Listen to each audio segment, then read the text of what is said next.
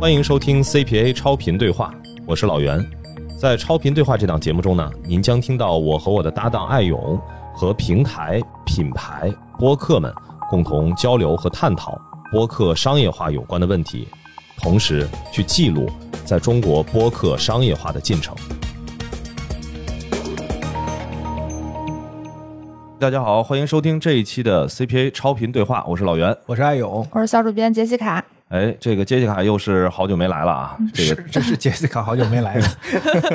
他来了，大家应该知道，我们这一期的内容呢，其实又要重新的盘一盘上一个季度的播客营销的一些案例了。我们大概总结了一下第二季度的这个播客营销案例，不得不说肯定是不全的。我们大概看了一下，有七十多个品牌。如果你以我们这个估计的来看的话，那差不多至少有一百多个品牌投了播客在第二季度，因为我们统计肯定会漏一些。有一些挺有意思的趋势，我觉得还挺值得跟大家分享的。首先，第二季度有一个非常重要的事儿，就是因为是四五六月嘛，有一个六幺八，所以很多节目的上单都暴涨了很多，尤其是凹凸电波，为了六幺八，因为恰饭过多，开始双更，品牌太多了，然后节目不够用了，是吧？这种甜蜜的烦恼。双更是周双更是吧？哦，对，为了不让听众反感嘛，然后保证节目质量，呃减少这个商单的浓度是吧？啊对。而且就是有很多我们很熟悉的品牌还是在投播客，比如说像周丽、珀莱雅、暂停实验室这些，我们之前也聊过很多的，大家也很熟悉的品牌。第二季度也一直在复投播客，就是播客的内容上的也被认可了吧。然后同时还有一些比较新的品牌、新的大品牌，准确说是来投播客了。比如说宜家，宜家是和不开玩笑有一期定制节目，还有拼多多和商业外酱有三期的应该是冠名合作，还有戴森新出那个新品和外播音室，还有霍尼韦尔这种大品牌和日坛的合作，这些都是比较好的趋势。还有我们之前也报道过喜马拉雅六幺八的投放，这个老袁好像了解的多一点。对这个六幺八呢，其实是延续了去年双十一当时搞的那个生动好物节，今年又重新结合这个六幺八京东的活动，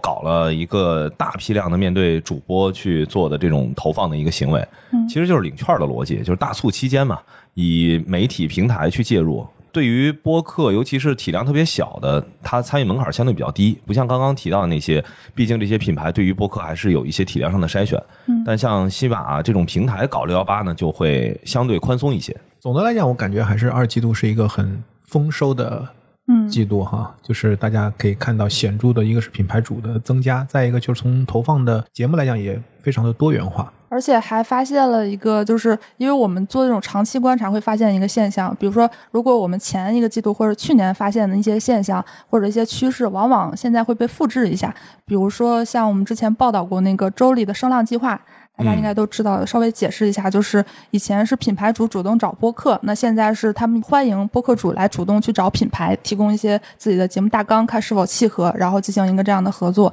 那最近就是 Tizo，就是任宁迟早更新主播做的那个耳机品牌，也开始搞了一个类似的活动，叫言之有理。嗯，就相当于过去的很多事情，因为有人打了一个样，所以说就会有不断的有人来跟进。这种营销的模式，我不知道在其他的领域有没有啊？哎呦，就是类似于说品牌主发起一个开放的征集，然后由创作者这边来主动跟品牌建联，就这种方式，在过往的咱们其他的一些成熟的一些媒体平台里面，是不是也有类似的？首先，这是关于声浪计划，因为声浪计划确实在播客圈关注度还是挺高的，然后大家参与的节目也非常多。我自己也专门去采访了 Slowly，就是他也是我们 CPA 超评奖的评委，所以最早在我们去年的这个 CPA 播客营销的论坛上，他就有过发言，所以我们有专门的一期节目哈，我们也会把这期节目放在我们 show notes 里面，大家可以去看一下，就 Jolie 的整个播客营销的这个策略。那在其他平台呢，其实共创。这件事情是一个常规的做法，但是我觉得很多时候，比如我们看抖音的挑战赛，它也是就是说品牌商发起，然后让一些创作者来参与，然后他会给一些流量扶持，给一些奖品、奖励机制。但是我觉得在播客上，像九力的做法，包括刚才讲的这样的一个参与，大家的 copy，这个里面其实链路更短一些，或者说是更好一些、更优质的创作者来反过来跟品牌链接。来去做共创，我觉得这个在播客上其实体现的更突出一些。就是创作者更优质，可以这么理解吧？对，因为我感觉像比如抖音的挑战赛，基本上头部或者说是一些比较好的作品，还是得通过付费，就是大家自己去联系这些，就更像一个传统的商单投放。而那些自来水或者冲着礼品来的这一些啊我觉得都是一些更长尾的吧。但是在播客行业里，就像我们前面也分析的时候也讲过，就是这些相对小体量的创作者，他只是在一个成长阶段上是比较早期，但并不代表他的节目质量不好。对，所以其实反过来，甲方通过这种方式来反向的去获取到，其实是能够链接到很多好的节目的。在这儿也是倡导更多的品牌用这种共创的方式来尝试一下跟播客的合作。然后还有一个小观察，就是我们前阵子在线下活动正好看到了贝瑞甜心，嗯然后我觉得算是比较开创，它是首先应该是第一个批量投放播客的品牌，就是他和日坛当时好像是签了年框，那那段时间密集的投了不少播客，现在看是挺常见的一个事儿，但他们应该是比较早的新消费品牌也不能说批量投放的第一个，对 他这个实际上是说，呃，Miss Barry，因为正好那天在现场也跟他们的人在聊，就是他们是第一个在自己的营销预算当中真的分出来一块儿就是播客的市场营销预算，并且是找了 agency 去做整个的媒介的执行。就是在其他的像我们过往经历的，不管是爱勇咱们这边前几个月过往经历的一些客户啊，还是怎么样，其实播客基本上都是在他的其他的预算当中抽出一部分，或者说他绝对不会说在内部专门编制一个以年度为单位的一个预算去做这方面的投放。然后 Miss Berry 在这一块儿确实做的比较早，而且我觉得可能就是有这种独立预算或者相对密集的投放或者连续的投放，其实也就是去年，我觉得哎，是可能是一一个比较明确的，所以我们才说去年是商商业化化元年。哈哎呀，又提是。你要让新加入的人啊有有连续性啊，能够跟上我们的这个 OK。说起这个品牌是，我最近有一个小观察，就比如说以往有一些趋势，我感觉都是从头部播客开始往下传导，比如说日坛、大内、文化有限、随机波动，他们的很多商业化的案例取得了一定的成功，就会有类似的品牌加入，然后投放一些中腰部的播客。以往的趋势是这样的，但现在的个这个趋势渐渐的变成了，就是很多新品牌先投一些中腰部播客。第二季度至少以我们的观察也很局限，也欢迎大家来反驳，就是头部播客的广告好像在变少。就从整体的这个比例啊、占比啊、趋势上来说，对，而且我们这边就是接到的一些商单的一些咨询，也确实是有很直接的一个反馈，品牌会直接说说我现在想要投一批什么体量到什么体量的，他其实不会说上来说，哎，你先给我投几个头部的账号，我先看看。这个现在头部的账号都有哪些？因为现在基本上不需要这个市场的科普教育，告诉他说，哎，播客现在到底是一个什么样的情况？他们对于长期霸榜在排行榜上能看得见的这些节目都是很熟悉的。那反而是告诉我们说，还有没有一些成长型的，然后体量是在一个什么区间范围内的，希望我们做一些推荐。这个已经变成了是一个，我不知道是不是品牌的这些员工他们互相之间其实是有一个共识，还是有一个沟通的什么渠道。现在我这基本上快成了一个听到的统一话术了。这个我觉得还是分两波来看哈，就是说，比如说看小宇宙最近也一直在提的一些案例，比如像海蓝之谜，对吧？对就是这些比较大的品牌，它偏 campaign base 的，我觉得它还是预算相对充足啊，而且也会在调性上可能会希望跟一些偏头部的这个创作者来合作。那另外一波如果是偏试水。啊，嗯也就是说，这种尝试性的投放，可能它一开始先从一些相对低成本的这样的一些节目来合作，可能会更安全一些。我觉得这是两种不同的做法。哦就是如果我是大品牌，我要做 showcase，那我更安全的做法是跟头部合作，就是效果上更有保证，口碑上更有保证，传播上更有保证。但如果我是小品牌，尝试性的去把它当做一个新的渠道。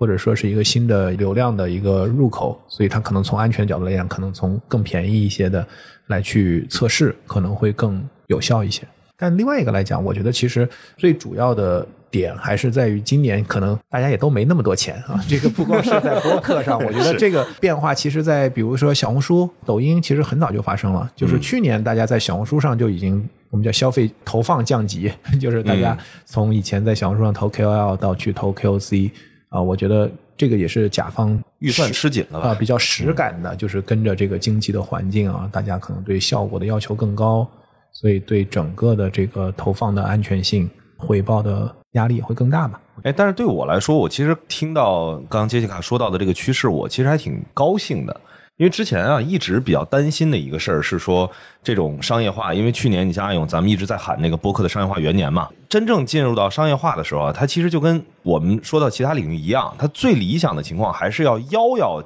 结实一点。没错，就是中腰部的结实，其实这个事儿才有可能把整个的这个生态能够带得起来。因为其实最害怕的就是去年我一直在提的，说如果说商业化的进驻最终造成的一个结果是所有的商单流向已经累积了很多年的这些头部，那其实也会造成新加入的这些创作者他会看不到希望。我觉得就是从营销的效果啊，我们通常来讲会分成 effectiveness 和 efficiency，就是效果和效率，它其实是两件事情。当我们来讲 ROI 的时候，就是有的品牌或者有的产品，它需要要的是效率。所谓效率，就是我就是要在一个短的时间里面，然后能够有相对确定性的触达和尽快的能够产生这个转化。所以在为什么以前大家看传统的投放，比如说我们会投央视，央视很贵啊、但是因为它的覆盖面、它的到达率，就是它的效率是高的。所以，对于在全国开展业务的，它可能算下来整个的毛评点或者最后的 ROI 其实是非常高的。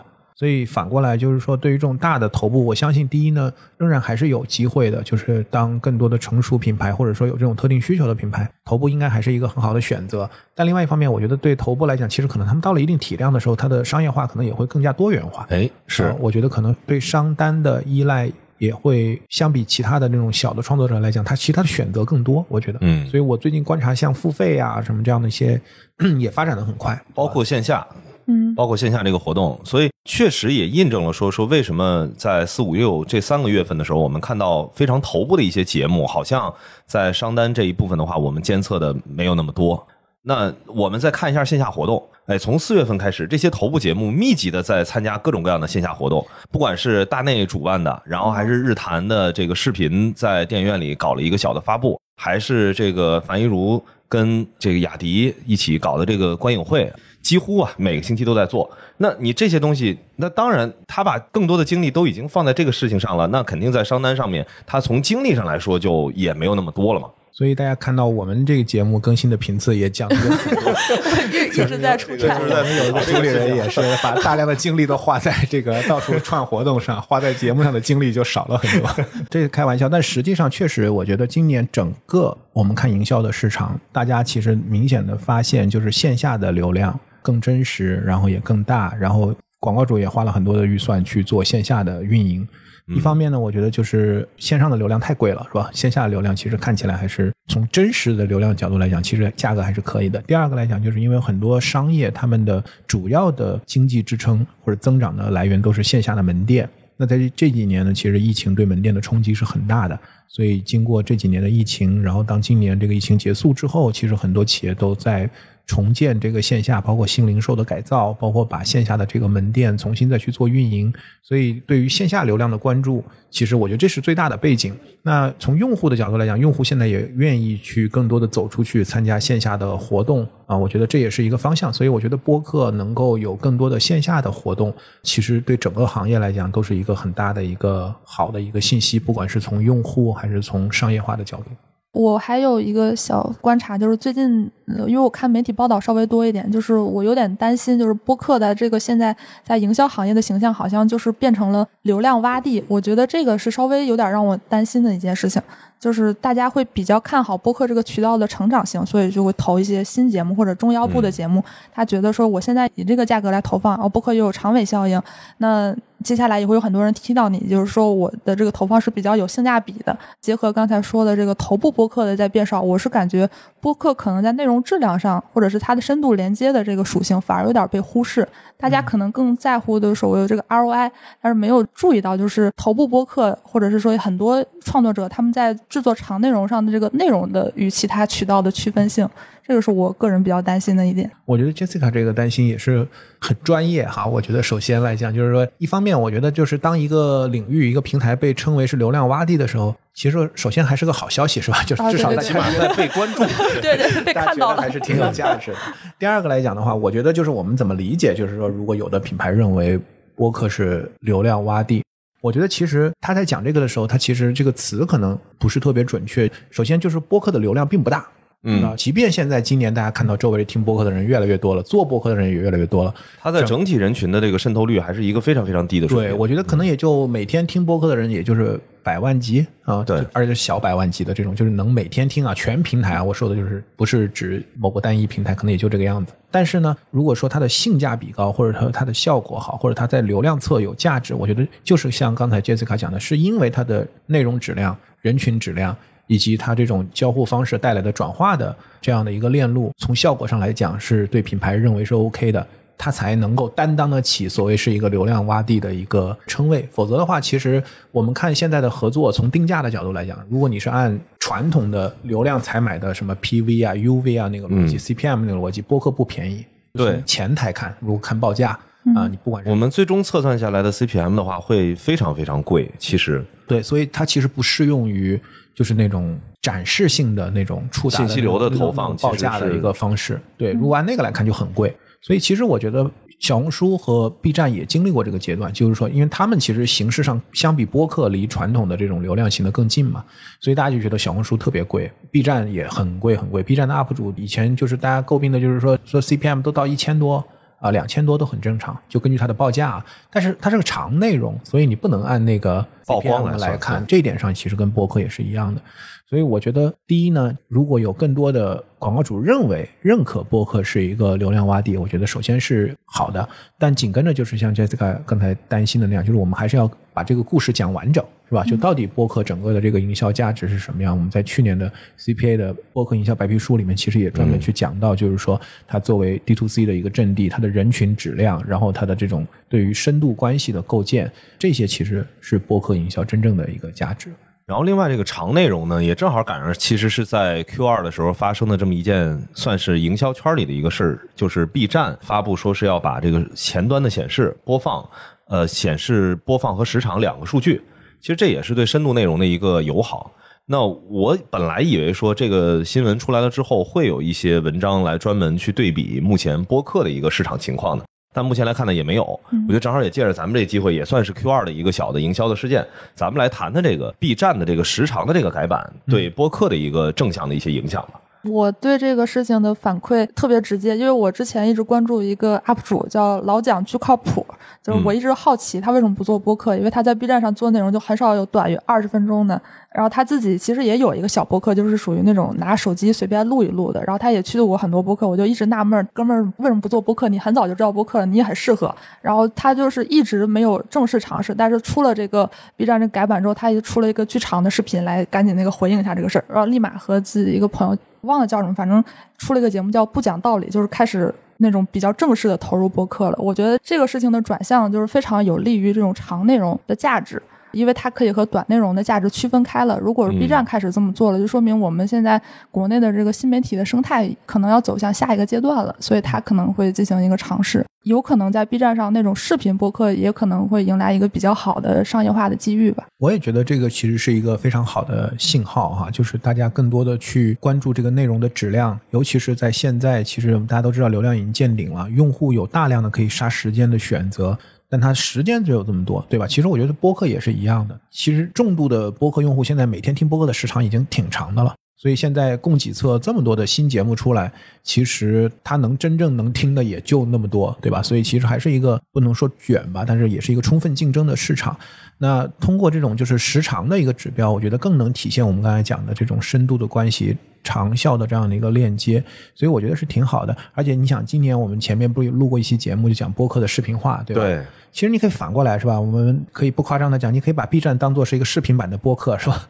就是，其实就跟我们一直说，海外大量听播客的人用的软件是什么？是油管儿，对对吧？这很正常。YouTube 上面听播客其实是国外的主流，对吧？而不是 Spotify 这样的。所以我觉得其实挺好的。而且我做一个大胆的预测哈，我觉得播客看起来可能会是一个标配。就是对创作者的标配，嗯，就是就好像微博一样，就是我觉得所有创作者其实可能都会有个微博，即便它不是一个我是不是重点运营，对主平台不一定是在微博，但它可能会有一个微博作为他自己的一个阵地。我觉得播客很有可能就未来的创作者，而且这个创作者我觉得不一定是新媒体的创作者啊，就是比如你写书或者你教课，就 anyway 你只要是个创作者，我觉得有一个播客的一个。频道作为自己 D to C 的一个做社群运营、用户运营、社区运营的一个工具，我觉得应该是一个标准的配置。其实就是我们前几年在提的这个所谓大的内容产业吧，内容产业下的所有的这些从业人员，不限于新媒体的内容创作者，就是都能够进入到播客我觉得都不一定内容产业，我觉得就开个餐馆什么的都可以。哦对就是是的是的是的因为它门槛太低了，这是好事儿哈，就是能让更多的人其实都能够借助这个载体来去发声啊，来去讲故事、记录，或者说来去沟通一些东西。我觉得它会是个标准的一个配置。当然，你跟所有的账号一样，就是你做完以后有没有人听，是不是你想要的人来听，那是另外一件事情了。对嗯然后关于时长这个，我另外一个就是让我感触比较深的是，我终于可以这个顺理成章的跟平台去要这个时长的数据，作为我跟客户这边去做捷报的时候的一个捷报维度。因为如果没有 B 站这个事儿呢，哎，大家可能觉得说你用时长，哪个平台用时长来统计啊？那起码现在有一个平台在说用这个东西，虽然说现在在技术上面我们还看不到，然后也不知道这个是不是会在 B 站的花火的这个平台上给客户呈现的这个数据当中会不会有体现，但是起码是在一个公开的场合，有一个相对来说更大众一些的平台，然后开始去向品牌去渗透，说，你看长的内容它其实不应该只有播放这一个数据维度，你要看到他们通过这么长的深度的内容跟用户之间建立起来链接是什么样的。我觉得这个其实对于我这边去推这个播客本身的营销，最终的一个捷报的体系和评估它实际的这个效果，是一个特别利好的一个消息吧。嗯，我觉得不知道会不会带动这个播客的创作者向这个更长的时长去发展啊。纵横四海的那个主播嘛，我不知道你们啊啊啊！嗯知道知道，超强，这肯定知道太强了。我们总在聊。对对对，我跟他，因为我们是通过中间一个朋友认识嘛，我跟他见面的时候，那时候他刚开始做播客吧，嗯可能就几千的订阅。现在我觉得真是叫做播客马拉松，就是特别牛啊！我也希望后面有机会能找他一起来聊一聊他的这个节目，嗯，每期都四个多小时，还要花一个礼拜来听。很多听友说，因为有一度时间，就是大家有一点担心，说以后可能节目都要越做越短，就是因为某些节目长期霸榜，然后可能以后我们要往这个方向走。可以报身份证号。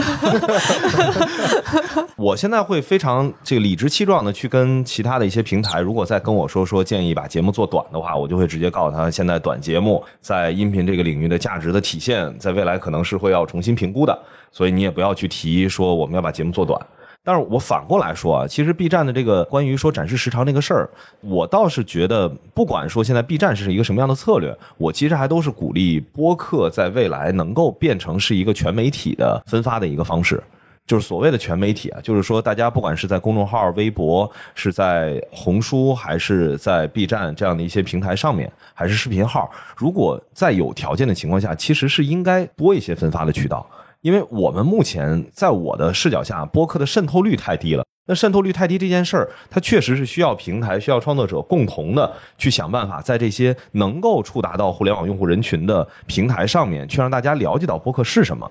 当然，最偷懒的方式就是一个打长视频一图流直接拽在各个平台上面。当然，现在不管是红书还是视频号，也都开放了这个权限嘛，你也确实可以这么干。但是，是不是可以让不管是比如说发动听友去做一些二创的分发，像原来的这个游戏直播领域在做的这个事儿一样？还是说我们自己专门的是有一个运营的人员去发一发这种图文的消息，通过简单的一些这个后期处理的方式，我其实是很鼓励大家能做这个事儿的。对，就是把播客的内容变成视频化的这种其中的一个素材能对，对能够在其他平台去做分发嘛。对我觉得这个肯定会的。我觉得我们自己啊，今天我们还没聊，我觉得我们 CPA 超频对话，我们也可以考虑做视频版的，嗯这样的一些内容，而且介入我们的这样的一个平台，也可以邀请更多的一些创作者来去一起把一些节目去做视频化的处理和分发。而且我我自己现在看很多不是有 AI 的一些工具嗯，啊，其实也能够提高效率。就是帮助创作者来做就包括我们前段时间在说的这个喜马拉雅的，像那个 AI 分段的这种对应的一些功能，就是我觉得现在是技术尽可能的要服务于我们的创作，而且现在越来越多的开始关注到在音频本身的技术处理上面到底都有哪些，包括什么去壳子、去口癖这一系列的功能，就是好用不好用、能用不能用，我们先放在一边。但是最起码我们在二零二三年。今年过去的这半年的时间里面，感受到了非常多元的，不管是从硬件设备、软件技术，还是品牌市场这一侧，然后带来的一些就是大家都在积极的推动，让它朝着一个更好的方向在发展的这么一个趋势。今年感受是非常明显的。对，哎，顺便跟大家分享一个，可能很多人不知道，就是淘宝其实也可以听播客。它是一个独立 APP 吗？呃不是，就是它有，就是你往下拉，然后会有一个淘宝 FM，你点进去就是有很多节目可以听，而且它那个节目主要我当时看的时候还是以出版社相关的一些节目为主。当时淘宝 FM 上还联系过我们，我就给提了一堆意见，我说现在很多那个播客它都有那个连接嘛，比如报暗号什么，如果你们能帮忙实现一下这个就好了。但是目前就是还是没有什么动向。其实这些东西有开始这个趋势了，还是挺期待后续的。对你说到这个，我就想起来，因为我们太久没录了哈。其实我觉得最大的一个事情其实是微信哦视频号接入啊，对对对，接入音频、接入播客这个事儿，这应该是行业里很大的一个事儿。没错，没错，就是视频号，它现在开通的这个后台可以直接上传音频这个事儿，我目前还看不到一个具体的数据，比如说到底有多少的呃原来的这个视频号，然后上传了音频，目前我们还没有这个统计。如果要是比如恰好有微信事业部的朋友啊，在参与这个项目呢，能够跟我们来交流一下，当然是最理想的。嗯，我跟他问过了，但是他可能不太方便在现在这个阶段 跟大家讲的。对，所以大家其实也可以在我们 CPA 的那个视频号上能够听我们的对这个对对 CPA 超频对话的节目。现在就是各个平台开始布局播客，但是目前还属于一个很早期的阶段，但也是一个很好的趋势了。对，而且我觉得视频号这一次的这个产品的 UI 其实做的很好，啊，对对对，对对吧？就是体验，我觉得还是很丝滑的。我觉得这个其实很难得啊，给这个产品经理加鸡腿啊。对，之前跟潘乱其实也聊到了，潘乱的一个判断是说，播客它未来它会变成是一个内容的源发地。然后至于说它到底是不是叫播客，是不是一定是音频，其实在他看起来的话没那么重要，因为未来就是这种深度的内容的创作方式，它一定是属于副媒体的，就是一个复合型的、非常丰富多元的一种媒体分发的方式和手段。这也是刚才我在提到的，就是其实鼓励做深度内容的人能够在更多的平台去做分发。我们刚才其实不是讲到就是长内容或者时长拉时长，我觉得另外一个点就是讲到那个短的，并不是说短的播客节目就没有市场，恰恰相反，我觉得也有可能是有机会的，因为就像我刚才提，现在大家每一个用户真正能用来听播客的时间，这个上限其实还是挺低的。啊对就是因为大家现在已经被投喂的太满了，就现在大家每天用来看短视频、看直播、看图文、听播客，那个时长其实是已经是个既定的了。它不像几年前，就是这才是流量红利的所谓的真正的含义，就是该用智能手机的、该用移动互联网的用户已经都用了。该看我们刚才讲的这些内容的用户也都基本上会了。你包括现在大家看视频号，现在六亿的日活，最新一次更新，估计到年底有可能到八亿的日活。嗯，八亿的日活是什么概念？就是第一，它超越抖音；第二来讲，你想想全中国才多少人，就等于大家都在用。换言之，谁在用？其实就是因为这几年疫情也好，或者是一些其他的方式也好，就是很多的低线城市或者说年纪很大的一些用户也学会了，就是用微信、用小程序看视频号。所以其实整个的流量池，我觉得它的天花板其实是已经临界。那这个时候就存量竞争。所以我觉得就是说拉时长，当然是一方面体现这个内容的深度，但是在同样的时长里面，真的能够把质量做高，我觉得也是未来的一个发展的方向。否则的话，就是大家会觉得压力也很大，就是一嗯一期节目就是说很长，但实际上它的水分或者说它的这个密度，到底它的干货的程度，至少对一些类别的节目吧，我觉得就是这个它的质量还是挺重要的。因为现在看起来，我们大量不是我们以前也聊过，就是现在还是对谈多嘛。啊，就是谈话类的、对谈类的，我不知道你们有没有看到，现在单口的输出其实在增加。是，确实是。单口的话呢，我觉得对于主理人来讲，或者说主播来讲，其实他更容易去把握这个质量，就是这个节目的质量，因为它相对更确定嘛。现在随着这个创作者快速的都在涌入哈，就是我们一方面看，大家就是说新增用户、新增创作者、新增这个品牌主，它其实大家都在增长，但谁的增长的速度更快？比如创作者如果增长的很快，节目数量和时长增长得很快，但用户数量增长和他在这上面投入的时间，它的增长可能没有那么快，那其实就是一个存量的一个竞争。我们其实就是漏斗进来的就会不够多。对，我们今天看到的是商单的一些反馈嘛，在流量侧其实也会有体现。嗯，可能对于平台它怎么再去做分发，或者说就是新进的创作者怎么起量，其实大家都会有一个动态的这样的一个调整的过程。因为毕竟咱们这一期呢，杰西卡来还是给大家带来的是一个比较期待的，在半年期间的一个营销的一个大概的盘点，这么一个栏目嘛。那所以在最后呢，也是让接下来给我们来唱一下这个所有合作的品牌方啊，这个感谢一下所有的品牌对于播客的关注与投入。以下就是第二季度投放播客的部分品牌，肯定不全，欢迎大家补充。海蓝之谜、暂停实验室、Flavor Code，这个是个咖啡品牌；周里 HBN、森海塞尔零，这个是个丝袜品牌；阿里云、农夫山泉果汁、雀巢，还有阁楼与阁楼是个心理咨询的；适客眼镜网、江中制药、新美饮、别克昂克旗、江南布衣 Home、豪湾、适客眼镜网、Tizo、阿尔博士、东西素颜镜、Upco、大人堂、宜家、拼多多、Swatch。珀莱雅、Sky People、周大福、暂停实验室、配枪朱丽叶、欧莱雅、小蜜罐身体乳、雅诗兰黛、小红书美妆鼠、达霏欣、观战、咕噜咕噜、靠谱讲述 APP、森林先知气泡酒、宠物品牌城市一口、原创生活品牌洛斐、索康尼、头皮护理品牌 O and Relax、霍尼韦尔、立白大师香氛、戴森空气净化耳机、职中学长表达课、Home Dix。家居品牌梦想说 Ulike 脱毛仪惠泽，直白美学海思腾，乐视空气鸡胸肉，简单心理雀巢科研室，M Action 麦盛 Flow 冥想。哇塞！我觉得 大家听完应该还是很有感觉的哈，而且我觉得特别是 Jessica 没有解释的那些品牌，对，因为他解释的品牌，Jessica 认为可能大家不知道他是做什么品类的，是吧？要稍微解释一下。但绝大部分品牌大家都是耳熟能详的，所以大家会看到，其实我觉得应该是一个逐步主流化的这样的一个方向了。所以我觉得，因为随着我们品牌进入的越来越多哈，我们相对来讲在播客营销这一块的 know how 其实也会越来越多，所以今年我们也是在去年做 CPA 中文播客奖之后，今年第一次来做超频奖，就专注在播客营销上的。我们看到有这么多的品牌已经在做投放，也会有更多的案例能够呈现出来。我们在自己的 CPA 超频对话上，我们会去邀请一些品牌主，包括节目的主理人一起来谈他们在商单合作上的一些案例和经验。我们也希望有更多的品牌，然后创作者，包括平台啊，能够跟我们一起来联系。发掘更多的这样的一些优秀播客营销的案例，我觉得其实成功的案例、成功的 showcase 是推动这个行业的商业化进一步持续稳定的往前走非常重要的一个动力哈。所以也欢迎大家能够联系我们一起来去在这个部分营销案例上能够有更多的共同的开发和宣传。嗯，联系方式的话，我们会在评论区跟 show notes 里面都留下。好呀，那我们今天的这一期节目就到这里，我们也非常期待哈，在下一次我们再来做盘点的时候，能听到 Jessica 给我们带来更多的